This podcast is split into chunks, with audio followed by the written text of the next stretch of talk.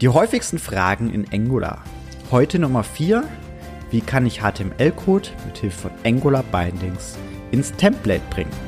Viel Spaß damit!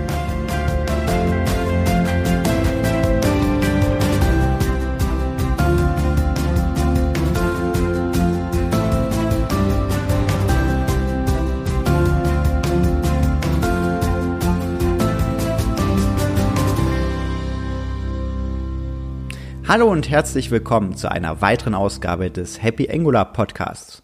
Mein Name ist Sebastian Dorn und heute beschäftigen wir uns wieder mit den häufigsten Fragen rund um Angular und heute mit der Nummer 4, wie kann ich HTML-Code mit Hilfe von Angular Binding ins Template bringen. Also die Frage zieht daraufhin ab, wir haben irgendwie einen Service angesprochen oder haben irgendwo äh, HTML-Code in einer ja, Property innerhalb von Angular und die wollen wir einfach mit ausgeben. So, ähm, standardmäßig wird äh, das HTML-Code, äh, ja, ähm, wenn man String Interpolation zum Beispiel nutzt, einfach encoded, äh, damit einfach äh, FML unsicherer Programmcode, der FML Script Tag oder sonst irgendwas beinhalten kann, äh, einfach encoded und äh, dann sehen wir halt den HTML-Code direkt so im Template, sieht der Nutzer das Ganze. Das ist nicht immer gewünscht und da können wir auch damit äh, umgehen. Es gibt mittlerweile äh, seit Angular 7 die Möglichkeit, das Ganze äh, mit Property Binding, das heißt in eckigen Klammern, inner, inner HTML geschrieben, also HTML komplett groß und dann äh, ist gleich den Property-Namen und das funktioniert soweit ganz gut. Deswegen, das äh, ist ganz gut soweit, das funktioniert mittlerweile äh, gut. Wenn ihr aber potenziell unsicheren HTML-Code habt, dann ähm, solltet ihr den Dome äh, nutzen, den, äh, der ist, kommt von Angular an sich und dann müsst ihr einfach sagen, äh, dass ihr sagt, okay, das ist sicherer HTML-Code.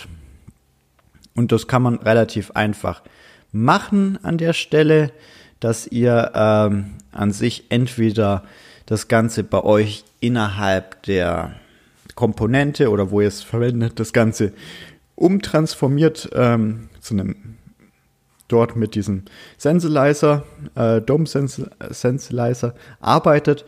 Ähm, genau.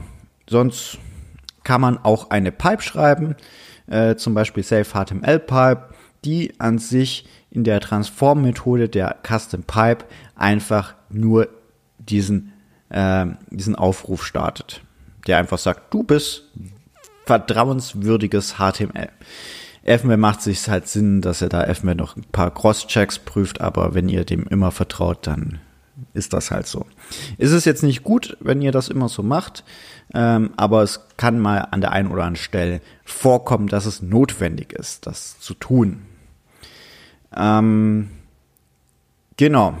Äh, deswegen diese Pipe könnt ihr schreiben. Wichtig an der Stelle ist, ähm, diese Pipe darf nur äh, Pure Pipe sein, sonst äh, wird das deutlich eure Anwendung verlangsamen.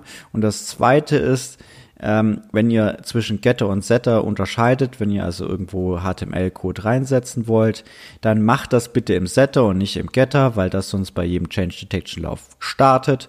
Die Setter, äh, die Getter-Methode, um das äh, sicher zu bekommen, den HTML-Code. Und das verlangsamt eure Anwendung erheblich. Das aber nur so als am Rande. So viel dazu.